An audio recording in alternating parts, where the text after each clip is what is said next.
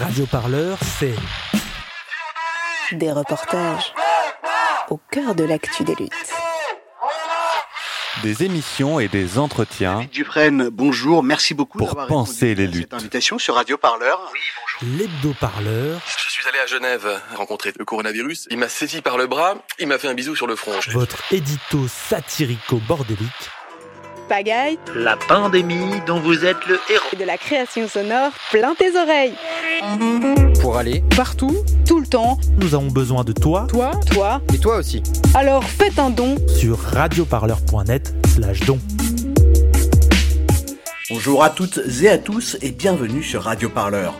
Le 27 novembre, notre rédaction organisait une soirée exceptionnelle rassemblant de nombreux médias. Le but, discuter ensemble de ce qu'est un média indépendant et de ses engagements journalistiques. Et pour conclure cette soirée spéciale avec tous ces médias alternatifs réunis, on a cherché à savoir quelle convergence existait entre ces médias indépendants, dans quel but et pour quels objectifs. Des médias indépendants en convergence, c'est le thème de ce dernier épisode de nos trois podcasts dédiés aux médias indépendants. Radio Parleur, le son de toutes les luttes. Écoutez-nous sur radioparleur.net. Bonsoir à toutes et à tous, j'espère que vous m'entendez bien. Merci d'être toujours avec nous, car non, cette euh, soirée euh, consacrée aux médias indépendants n'est pas terminée. Je suis Romane Salin, journaliste de Radio Parleur, et euh, ce soir je serai aux côtés pour ce dernier plateau de Nolwenn Weiler, membre de la rédaction de Bastamag et journaliste indépendante. Bonsoir Nolwenn, est-ce que tu m'entends? Bonsoir, oui, oui, je t'entends. Alors, avec vous, euh, nous allons parler de la convergence des médias indépendants, euh, de savoir comment s'organise cette constellation de médias, qu'est-ce qui se dit dans les couloirs des rédactions entre les uns et les autres, est-ce que nous nous observons en chien de fusil, est-ce que nous travaillons ensemble, si oui, comment ça se passe? Mais en fait, avant de décortiquer les amours, les désamours de cette belle famille de médias indépendants, un petit rappel pour vous qui nous écoutez. Cette soirée et ce défilé d'invités plus passionnants les uns que les autres se réalisent dans le cadre de la campagne de dons de Radio Parleur, le son de toutes les luttes, oui oui. Et l'indépendance, eh bien, elle a un coût. Donc n'hésitez pas à faire un tour sur radioparleur.net slash don pour contribuer à une information en accès libre et indépendante. Et euh, si cela vous est compliqué, alors n'hésitez pas simplement à écouter les sujets, relayer euh, ce que vous entendrez sur nos chaînes de podcast euh, et aussi tous les sujets euh, passionnants de nos partenaires qui sont ici présents. Et les partenariats, parlons-en maintenant. Sur cette troisième partie de soirée, nous allons nous pencher sur les liens, les leviers qui existent entre les différents médias indépendants. Alors, forment-ils une véritable constellation à part entière? Que peuvent être les objectifs ou les freins à un travail journalistique collectif? Et pour en parler avec nous sur ce troisième plateau, nous retrouvons euh, Stéphane Aliès. Alors, vous êtes journaliste, co-directeur éditorial de la rédaction de Mediapart. Bonsoir à vous. Bonsoir tout le monde. Et à vos côtés, il y a euh, Leila Mignano. Vous êtes journaliste indépendante. Vous avez cofondé pardon, le collectif YouPress, un collectif de pigistes, et vous travaillez notamment pour le média d'investigation en ligne Disclose, un média qui a été lancé en décembre 2018. Euh, bonsoir, Leila. Bonsoir. Alors, pour parler de la convergence des médias, vous qui êtes chez vous, vous connaissez peut-être ces affaires qui ont surgi dans l'espace médiatique et qui ont fait grand bruit. On peut parler des Football Leaks, on peut parler du procès des dirigeants de France Télécom, on peut parler de l'affaire des violences sexistes et grossophobes dans le monde du travail de McDonald's. Eh bien, sachez que ces articles, ces reportages et ces émissions euh, sont le fruit de travaux collectifs entre rédactions qui coopèrent. Alors, on va s'intéresser dans un premier temps au but de ces collaborations et comment elles se matérialisent. Euh, je crois, Nolwenn, que tu avais une première question pour nous inviter. Oui, la première question était donc pour Stéphane Aliès de Mediapart, puisque vous êtes dans une rédaction où vous êtes un peu familier euh, des collaborations entre, entre différents médias. Et on voulait voir avec vous, pour commencer, qu'est-ce qui motive en premier lieu ces travaux communs, ces enquêtes euh, collectives? Est-ce que c'est le fait de rechercher un plus grand impact médiatique, d'avoir plus de moyens, plus d'impact? Euh, pas forcément, c'est plutôt souvent de l'opportunité et, euh, et un souci d'efficacité. Euh, en préalable, évidemment, euh, de toute façon déjà en intérieur, en- à l'in- à l'intérieur de Mediapart, on préfère travailler de façon collective et encore plus sur de l'enquête puisque euh, c'est jamais finalement très bon d'enquêter tout seul euh, sur des enquêtes compliquées. On a besoin d'être au moins deux, euh, et donc pour se confronter, pour euh, voilà, pour pas pour pas pour pas s'isoler, pour pas être dans une dans une dans un combat personnel, mais plutôt dans un mais plutôt dans une logique collective. et si je dis que c'est plutôt l'efficacité de l'opportunité, c'est que en fait c'est très variable. C'est le, le, le, moteur euh, principal, c'est euh, c'est de replacer euh, un peu l'investigation au cœur de l'info par tous les moyens possibles. Donc, des fois, vous avez cité par exemple l'enquête sur McDo euh, de Khadija Zerwali chez nous avec plusieurs camarades de Street Press. En fait, on avait des infos qui venaient de divers canaux à l'intérieur de McDo et en fait on s'est rendu compte assez vite que l'un et l'autre ont travaillé sur le sujet. Donc bah on s'est juste euh, mis euh, en bonne intelligence euh, autour de la table en disant bon bah, on, va le faire ensemble. Et on est complémentaires on a chacun des sources que l'autre n'a pas. On va tout mettre on va mettre ça au pot et puis l'enquête n'en sera que meilleure. Donc dans, ces, dans le principal, euh, la principale motivation, c'est plutôt ça, c'est plutôt d'être le plus efficace possible, euh, de, euh, de pouvoir réimposer par tous les moyens possibles et, et, dans ce cadre-là, bah, toutes les bonnes volontés sont les bienvenues. mais il peut nous arriver aussi voilà, de, de, décider que, par exemple, sur une enquête locale, euh, un euh, média euh, local va avoir des choses à nous apporter, donc on va le solliciter aussi pour bah, entrer en contact avec lui, confronter un peu nos infos, ce genre de choses. Mais en fait, oui. J'allais dire, on y viendra un petit peu plus après sur le lien aussi entre le local et une échelle plus grande ou nationale.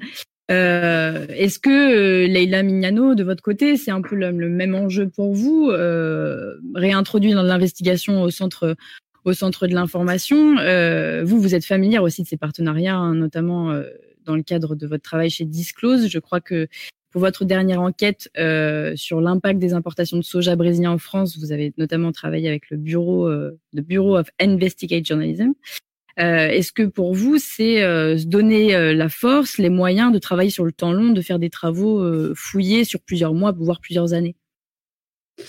Je crois que dans l'absolu, il faut se dire que ensemble, on est plus fort en fait. Et euh, que ce soit les consortiums comme Disclose, les collectifs de pigistes comme euh, comme YouPress, des rédactions euh, euh partenaires comme Mediapart, je pense qu'on a tous fait ce constat-là. En fait, c'est un peu, il est un peu passé en fait le temps du, du loup solitaire, du journaliste qui qui trouvait son info seul au comptoir du café, etc.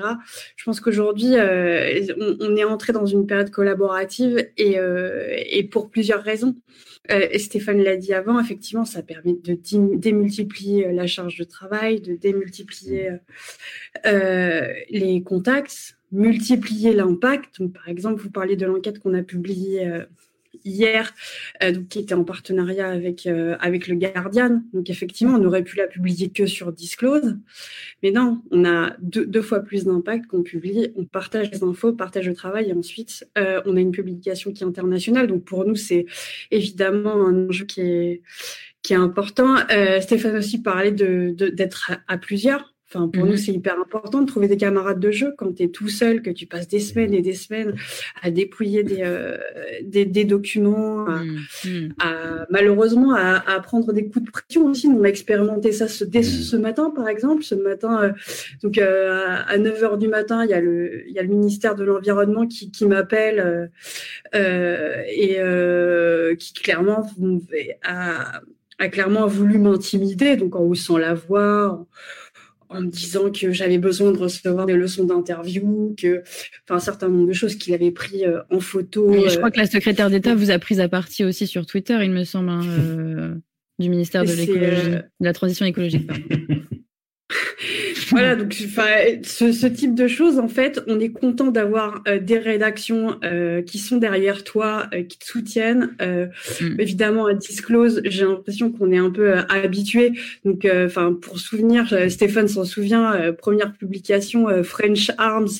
Tout de suite, on est, on est, on est, on est convoqué par les renseignements généraux, etc. Tout ça pour nous, c'est très important, effectivement, de pas être seul et encore plus dans la période actuelle où les, où les, les attaques contre, contre la presse euh, se multiplient.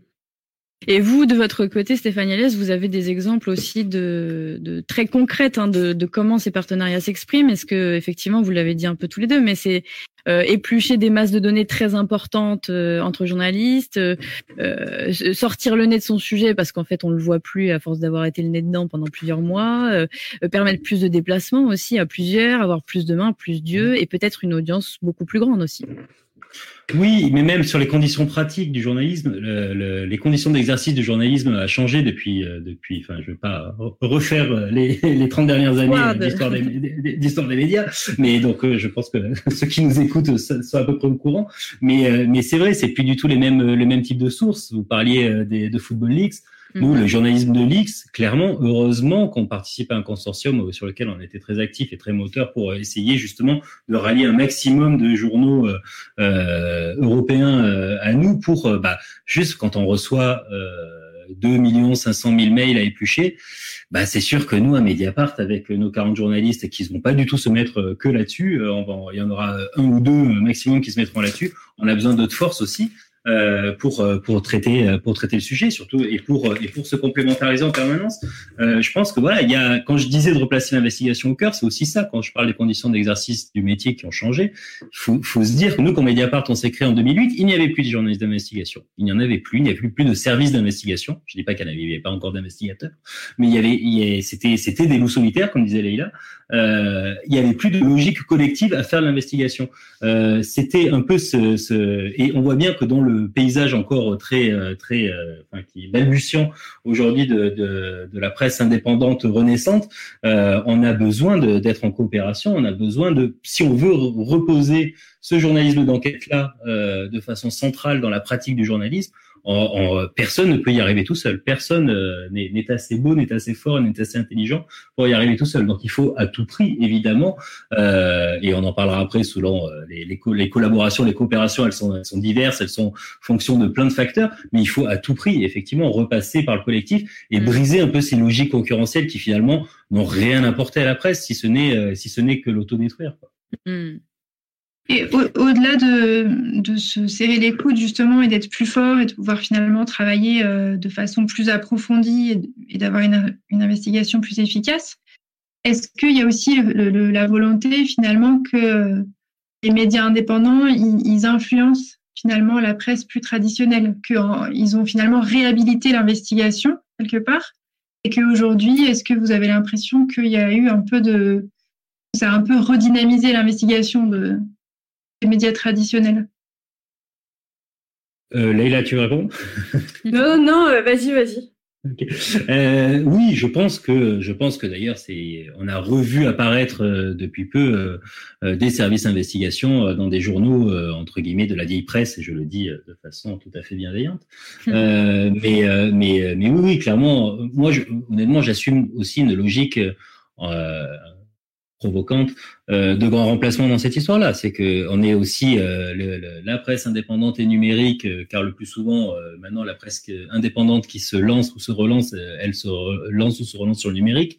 elle est aussi dans une logique, ben voilà, de contestation de, de d'une presse un peu établie euh, et, euh, et, de bousculer un petit peu des, euh, des vieilles habitudes qui finalement ont bien plus participé à la crise de la presse en ce qu'elle est une crise de l'offre que le passage à Internet et à tout ce qui serait en fait une crise de la demande.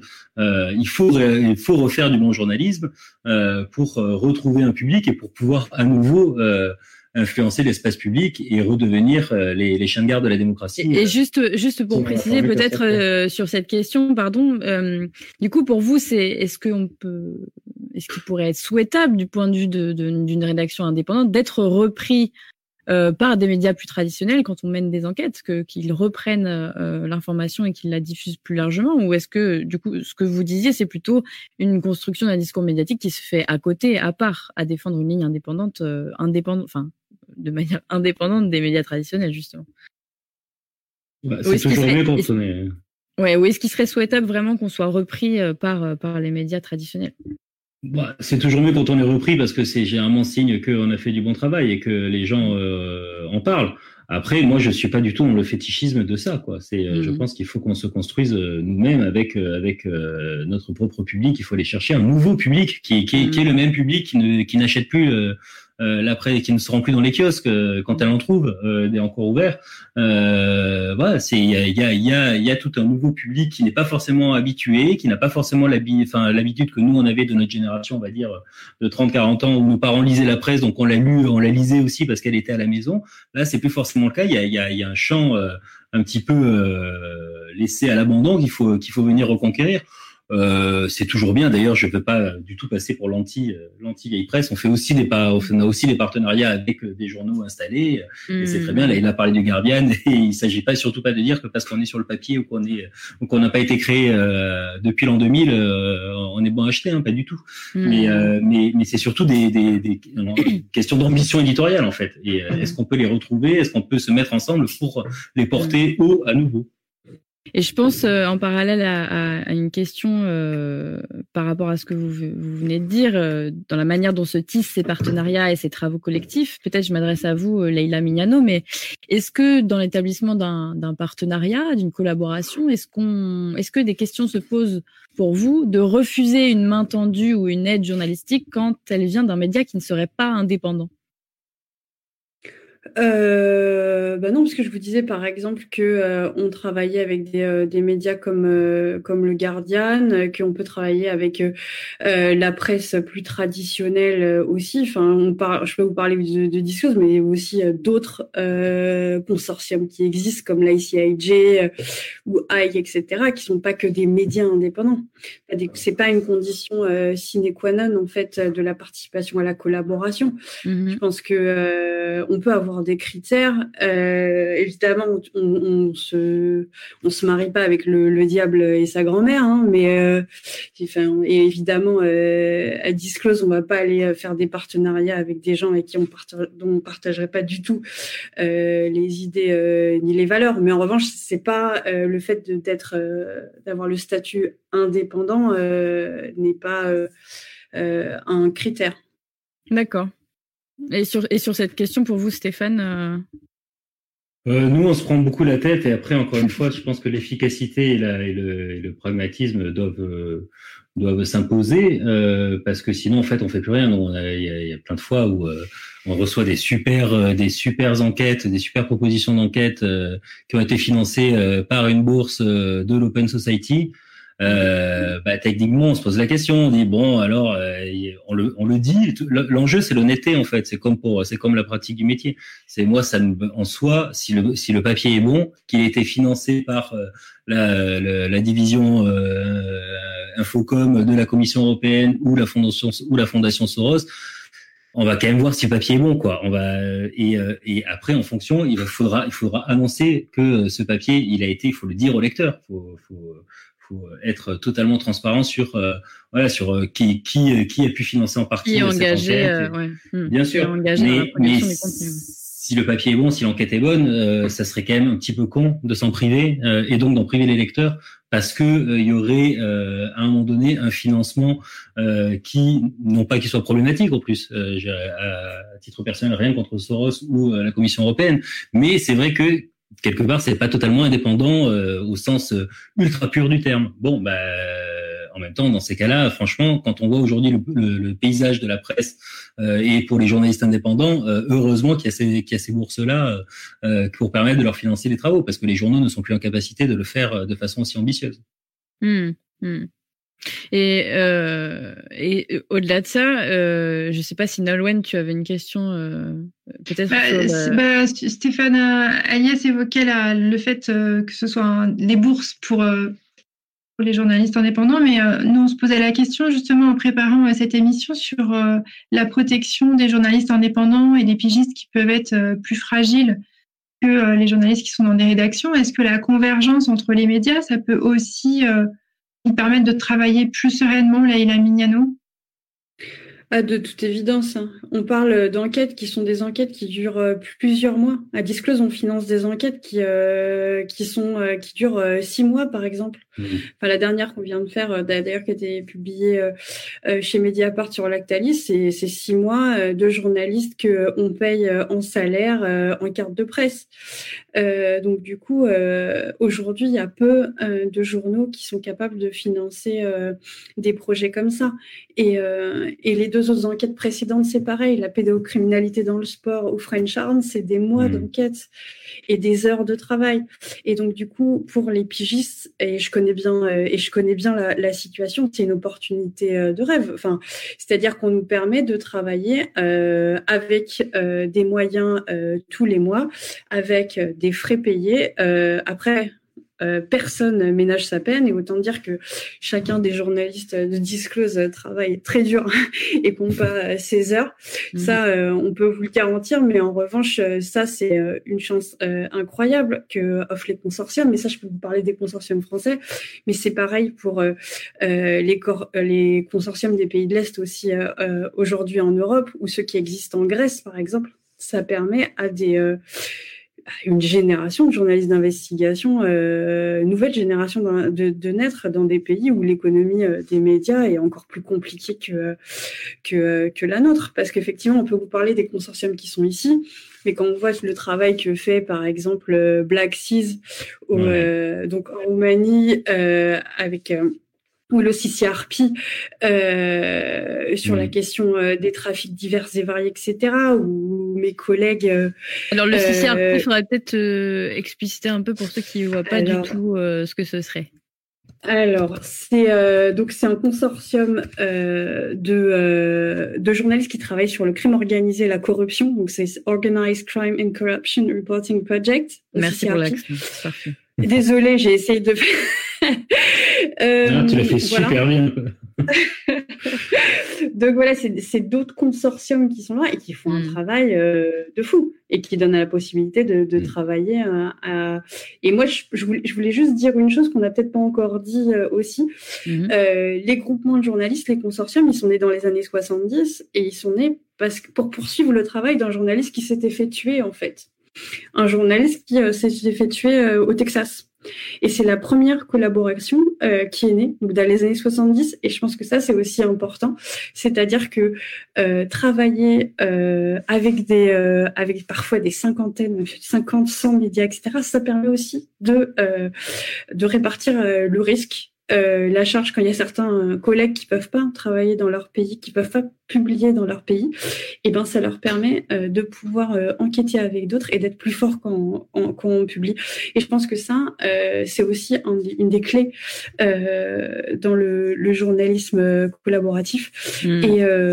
Et, et c'est important à dire aussi, je pense. Et au-delà de, j'avais une dernière question avant qu'on enchaîne sur la suite. Au-delà de la protection que ça peut offrir en termes de conditions de travail euh, pour les journalistes et notamment les journalistes pigistes, euh, protection aussi peut-être des sources. Je me permets de vous poser la question est-ce que dans le cadre de ces collaborations, de ces de ces travaux communs, est-ce que ça vous permet aussi de, dans la mutualisation des sources, de les protéger d'une meilleure manière? Peut-être euh, Stéphane Aliès sur cette question euh, c'est bah, pareil, c'est vraiment c'est au cas par cas. Euh, quand même, en, règle générale, euh, à mes yeux, coopérer, c'est pas forcément tout partager. Euh, c'est mettre en commun des informations, euh, c'est euh, travailler de concert, pas forcément à tout coup partager les sources, mm-hmm. parce que justement, il y a, y a, des enjeux de protection de celles-ci.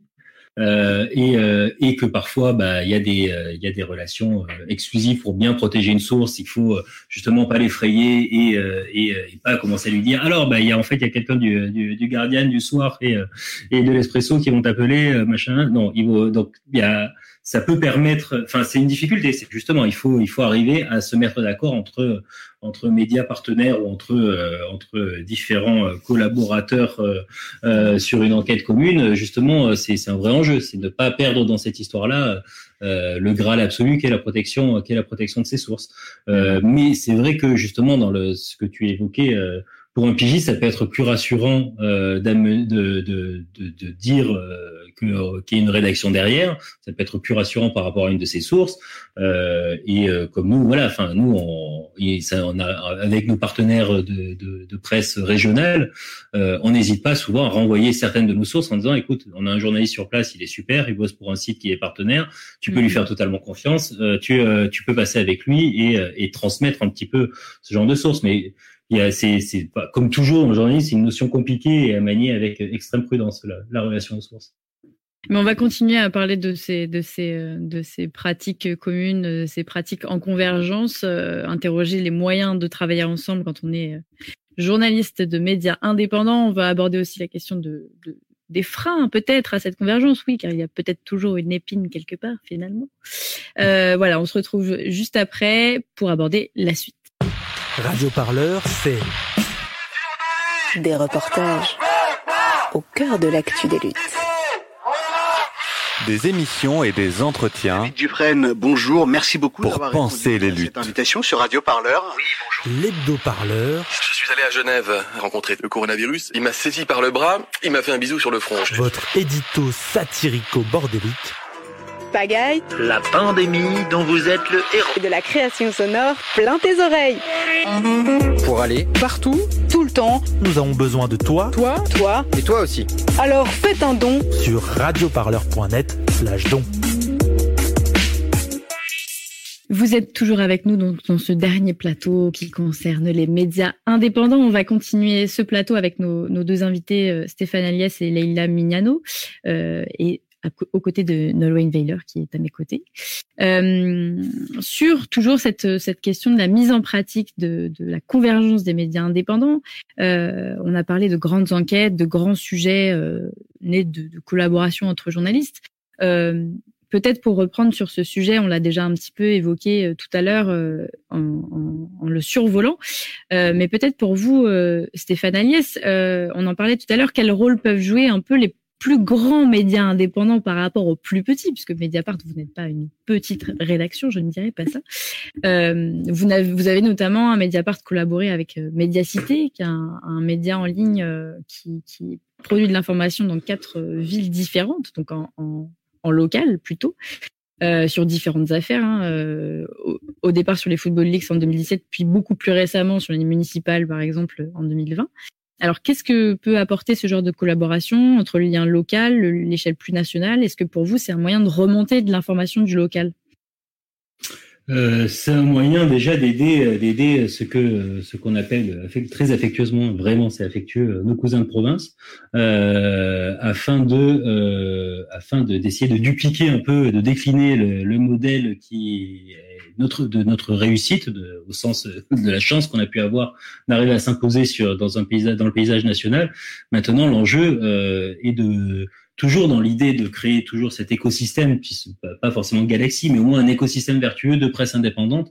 Et maintenant, et le gros enjeu, c'est le décliner localement, où euh, il y a grosse, grosse, grosse, euh, un gros, gros sujet euh, avec la presse quotidienne régionale aujourd'hui.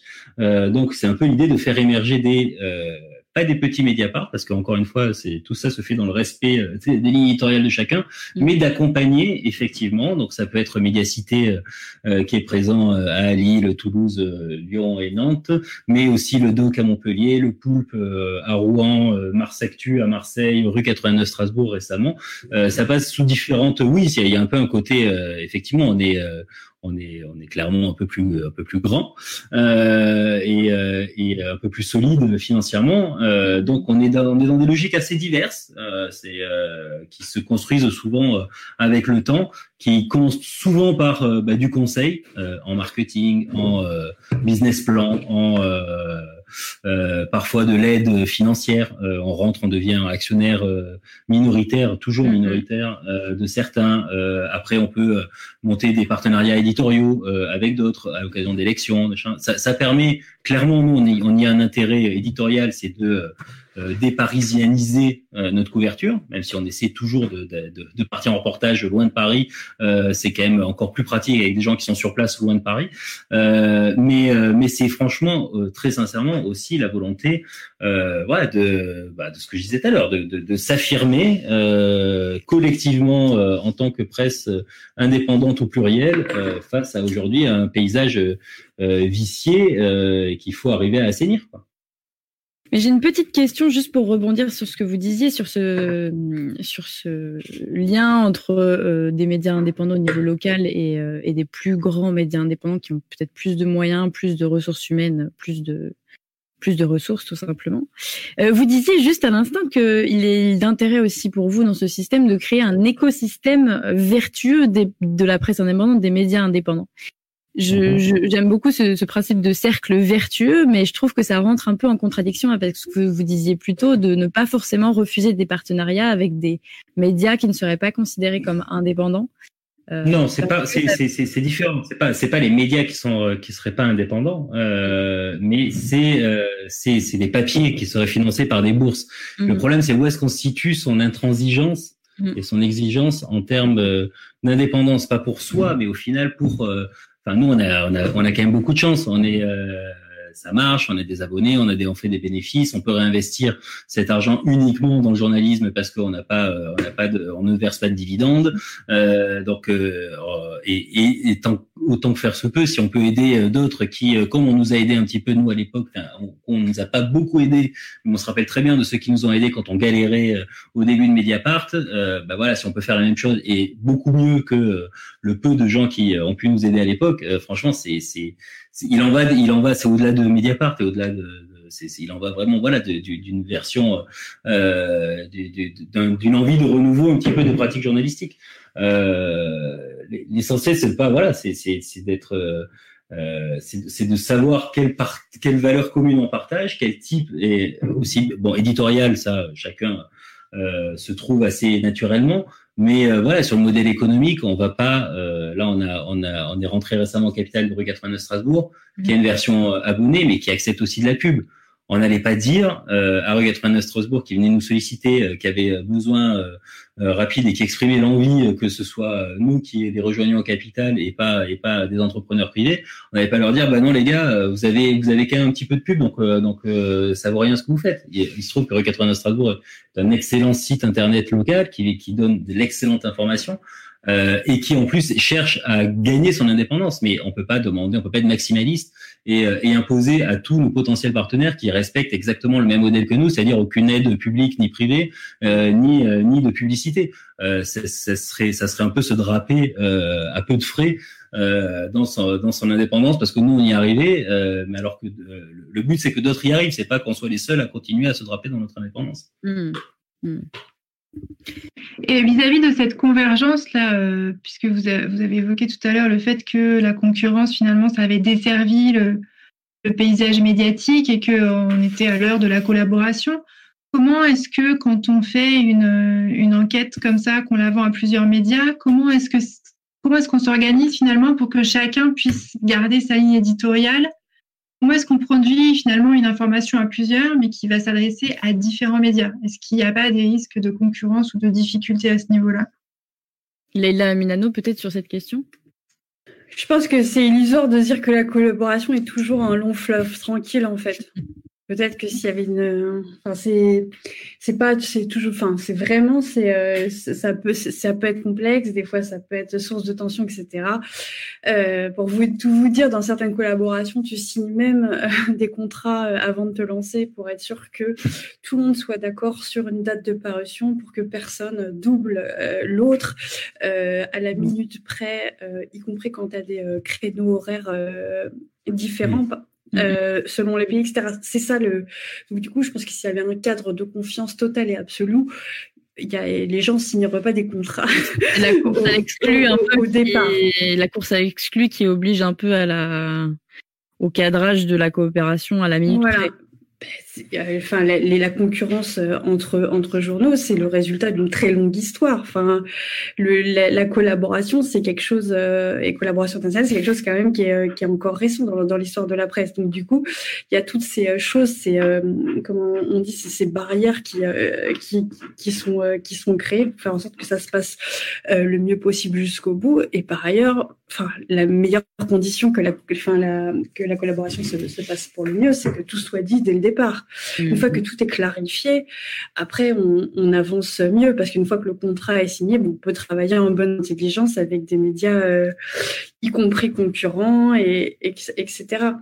Mais euh, bon après. Euh, moi, je refuse de dire que tout se passe super bien aussi. Enfin, l'investigation en général, c'est c'est un un domaine du journalisme qui peut être parfois très concurrentiel, très mm. souvent d'ailleurs, parfois très viriliste. Il faut dire aussi ce qui est. On est encore dans un dans un milieu qui est largement euh, dominé par euh, les journalistes les journalistes euh, masculins. Donc du coup, ça parfois ça se retranscrit dans, dans les débats de la collaboration, qui sont parfois des des moments de d'achoppement un, un peu chaud, un peu voilà euh, viril, j'ai pas peur, j'ai pas peur de le dire.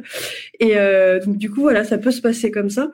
Mais une fois que les choses, les bases sont posées, euh, on se rend compte qu'on a très vite euh, les mêmes intérêts. L'intérêt, c'est l'actaliste. L'intérêt, c'est les armes françaises euh, au Yémen. L'intérêt, euh, c'est euh, euh le, le, le, soja français issu de la déforestation. C'est ça, en fait. C'est ça. Des grandes d'intérêt public. Mm. Et puis, et puis, on peut passer des très très bons moments. Enfin, ces collaborations sont, peuvent être des expériences euh, de vie euh, aussi extraordinaires. Mais voilà, mmh. c'est pas toujours un long fleuve tranquille. Est-ce que c'est turbulence dans ce, dans ce fleuve de l'information, vous le ressentez aussi, euh, Stéphane Aliès, dans le côté peut-être bah, une compétition du monde médiatique qui a toujours existé entre médias, hein, sortir en premier l'info qui tue, euh, oui, mais justement, cette, cette, cette, cette euh, volonté de coopération qui, euh, quand même, je trouve, est un peu, un peu plus euh, affirmée entre médias indépendants naissants sur le monde numérique que avec des médias installés fort d'une forte histoire et de, de forts tirages papier sur lesquels euh, enfin qui qu'on retrouve plus vraiment aujourd'hui, mais euh, qui, entretient un mythe sur lequel peuvent vivre certains. Euh, je le trouve quand même. Et alors, cela dit, je souscris complètement à ce que disait Lina.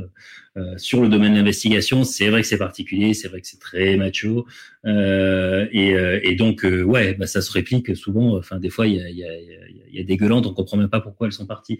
Mais mais cela dit, bon, je trouve quand même que il y a une, en fait, c'est, tout est dans la logique de respect, quoi. Euh, euh, mais c'est, enfin, j'essaie de m'exprimer. Par exemple, l'enquête, l'enquête McDo avec Street Press, mhm. ça aurait été avec euh, avec un grand quotidien national, euh, bah, ça aurait été la baston. Euh, aurait, avec Street Press, ça a été très facile, très clair, de mhm. dire, ok, soyons pas cons, allons-y. Avec certains autres canards installés, euh, bah, les mecs ils disent euh, bah non c'est bon on a l'info euh, c'est au plus c'est au plus rapide. Or c'est c'est tout le début de, de, de, de, ce qui a ruiné la presse en fait. Mm, mm. c'est c'est justement ça qui, qui, qui concourt à faire des conneries à vouloir sortir plus vite que les autres à pas recouper une info à pas faire un contradictoire par-ci et résultat à faire du mauvais journalisme. Pourquoi? Pour être plus fort pour être plus rapide que l'autre. Et donc au final décrédibiliser l'ensemble du travail des uns et des autres euh, c'est voilà, on a des exemples euh, assez récents même en tête de ce genre de, de ce genre d'expérience. Je pense à Nicolas Hulot par exemple. Euh, c'est voilà, il y a, y, a y a des moments où euh, c'est le, bon sens, mais qui doit se faire via le respect en fait des uns des autres. Nous on voit avec nos partenaires locaux. Euh, on moi, j'essaie à tout prix, enfin, qui, qui, qui, à aucun moment donné, ne puisse ressentir ce, le côté que je comprendrais tout à fait de ok, mais Mediapart, ils nous écrasent. Euh, et, je sens bien que des fois, quand je demande, quand je vois qu'ils ont sorti une super enquête et que je leur demande si on peut la reprendre en vertu de nos accords et compagnie, euh, bon, bah, des fois, je sens que ça tique. Donc, dans ces cas-là, je dis suite, ok, si, cette, si tu, tu préfères qu'elle reste plus longtemps sur, sur, sur ton site avant qu'on la reprenne, tu préfères qu'on la reprenne pas du tout, dis-moi. Et puis, des fois aussi, il y a des, euh, il y a des affinités euh, mm. euh, sur des, sur des valeurs éditoriales. C'est-à-dire mm. qu'on on peut, euh, ce qui peut nous rapprocher et nous motiver de, pour travailler ensemble, c'est d'avoir la même vision sur euh, sur euh, le, les politiques migratoires, sur euh, la nécessité de rénover la démocratie, qui fait que du coup, bah, on, poursuit, on, se rend compte qu'on est on est raccord sur le fond d'un de, de, combat journalistique entre guillemets, et du coup, on va on va ça va être très fluide parce qu'on partage aussi, bah, ce que disait Laïla tout à l'heure, l'envie de bah, d'enfoncer un coin dans l'actalis ou ou dans, dans, la vente d'armes la vente d'armes française. Et ça, à un moment donné, ça doit quand même dépasser quoi. Mm. Au-delà de, je voudrais juste qu'on aborde un dernier point avant de, avant de, se laisser euh, sur cette belle soirée consacrée aux médias indépendants. Euh, au-delà de la, de la convergence des valeurs éditoriales et de, de la protection que cela euh, peut apporter aux journalistes, aujourd'hui, cette question de l'appel au collectif, elle se fait un peu plus pressante. Quand on regarde, on jette un œil sur l'actualité, puisque la question de la protection de la liberté de la presse aujourd'hui et de l'ensemble de la profession se pose. Euh, donc être plus nombreux, certes, permet une plus grande force de frappe. Euh, Aujourd'hui, est-ce que c'est possible Est-ce que c'est le cas euh, face à cette loi de sécurité globale qui est son article 24 qui, qui, pose de grandes questions et de grands enjeux en termes de respect de la liberté de la presse? Euh, Je crois, Nolwenn, que tu avais une dernière question à ce sujet pour nos deux invités. Ben, en fait, oui, on voulait terminer avec vous sur l'actualité et, vous demander si euh, les habitudes qui ont été prises de travailler ensemble, de collaborer, de faire collectif, est-ce que au moment de, vouloir faire reculer un gouvernement justement qui s'attaque à la liberté de la presse, est-ce que ce collectif-là, il, peut être, euh, il peut être convoqué en fait? Des actions plus politiques qui sont pas de la production d'informations, mais plutôt de la défense de la liberté de la presse Peut-être sur cette question, euh, Leila Mignano, si, euh, si, si vous voulez euh, reprendre la, la, main sur cette question. Est-ce que pour vous, les médias indépendants ont une force de frappe à jouer, justement, une carte à jouer ici sur cette, sur cette défense de la liberté d'informer? De toute évidence, en fait, ce que je disais un peu au départ, ensemble on est plus fort et je pense que tout le monde a tiré cette conclusion. Aujourd'hui, euh, les journalistes en France sont victimes de euh, un certain nombre d'attaques qui se multiplient euh, depuis quelques années. Euh, Aujourd'hui, euh, c'est la loi sécurité globale. Il n'y a pas longtemps, c'était la loi secret des affaires, le recel du secret de l'instruction, c'était les attaques contre des journalistes comme Tahabouaf, Frémy Buzine, Gaspard Blanc, enfin les convocations de disclose devant les renseignements généraux. Bref, un certain nombre d'attaques qui se multiplient et je pense que tout le monde a compris qu'on avait un, un, intérêt commun. Mmh. après, quand vous dites est-ce qu'on peut convoquer euh, l'existence d'un collectif, est-ce que c'est la signature de tribune? Si c'est le cas, c'est déjà le cas en fait, c'est déjà mmh. fait. Mmh. Enfin, euh, euh, donc effectivement, il y a des tribunes qui sont signées euh, par par des médias aussi différents euh, éditorialement que, que, que possible. Est-ce que c'est d'appeler en commun des manifestations comme celle celle de demain, etc. Je pense que c'est déjà le cas. Beaucoup de rédactions, y compris, je crois que Mediapart a fait sa propre banderole, etc. mais beaucoup de réalisations sortent de leur rôle traditionnel de mm. objectivité pour aller défendre euh, la liberté de la presse. Mais en fait, du coup, peut-être que, je sais pas si vous, vous, pourriez préciser votre question, qu'est-ce que vous appelez euh, convoquer un, un collectif? Ben, C'était ça, en fait, c'était d'expliquer aux auditeurs et auditrices justement que euh, le collectif auquel on est habitué, ben là, il a pu, euh, il a pu aussi être efficace dans l'action politique, en fait, qui peut aussi servir à ça. C'est déjà un levier dans la collaboration, mais qu'il est réinvesti ici dans le cadre d'une lutte plus vaste pour, euh, défendre les intérêts d'une profession et des pratiques du métier. Pour le coup, euh, je pense qu'il faut quand même encore attendre de voir, mais ce qui se passe euh, actuellement est assez rassurant parce que euh, il fait sauter justement ce clivage sur lequel on a pas mal disserté depuis le début entre indépendants et non indépendants. Euh, puisque euh, effectivement, ça, tout le monde là se réunit, euh, tous les SDJ euh, de journaux indépendants et pas indépendants euh, se mettent ensemble. Société, société de journalistes, pour préciser. De, oui, pardon, excuse-moi, de société de journalistes, ouais, se mettent ensemble et je pense vraiment que là, en ce moment, à la limite, le clivage qui pourrait se passer et, et, auquel il faut être attentif là dans les heures et jours prochains de la mobilisation, euh, c'est entre euh, les journalistes corpaux qui ne voient dans ce dans cette euh, loi et dans ce mouvement euh, global, enfin dans ce mouvement législatif global, euh, qu'une affaire de liberté de la presse, et les journalistes et là notamment tous ceux qui se mobilisent pour l'instant sont sur cette ligne-là.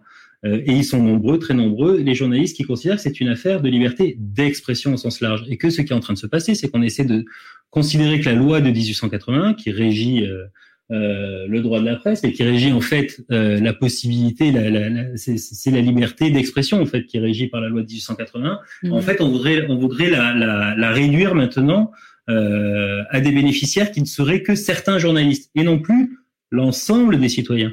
Euh, et c'est un peu, c'est l'enjeu qui joue, c'est que c'est très bien que les SDJ et compagnie euh, se mobilisent, c'est très bien euh, que même des directeurs euh, de presse euh, signent un texte commun avec assez peu ambitieux, mais au moins, et enfin qui semble, qui est un peu lunaire, mais en même temps c'est très important de dire, on n'accréditera pas, on n'accréditera pas auprès de la préfecture des journalistes pour suivre une manifestation. C'est le minimum minimorum de la revendication. C'était la semaine dernière, mais euh, se retrouve signataire de ce texte, voilà, le patron du JDD, le patron du Figaro Magazine et le patron de Mediapart et, euh, et de Libé et du Monde et c'est à l'initiative du Monde d'ailleurs euh, pour rendre à César ce qui est à César. Mais voilà, il y a au moins euh, une volonté, bon, de, de, de, de, poser un cadre unitaire le plus large possible. Je pense que là, il faut vraiment euh, être dans, dans, encore une fois, dans l'opportunité, le cas par cas, le pragmatisme et le compromis de tous les côtés accepter. Voilà, nous, euh, nous, on aurait aimé, euh, nous, on a signé des textes en disant, bah, franchement, on pourrait quand même demander euh, pas que le retrait de l'article 24, mais le retrait de toute la loi. Ou... Mais en même temps, voilà, le consensus se porte sur l'article 24. Ok, faisons front commun. En fait, faut arriver à ne pas être aussi bête que la gauche ou le mouvement social qu'on a pu critiquer quand ils se désunissaient. Donc, il faut arriver à tenir l'union ça va, ça demande des efforts. C'est pas toujours évident.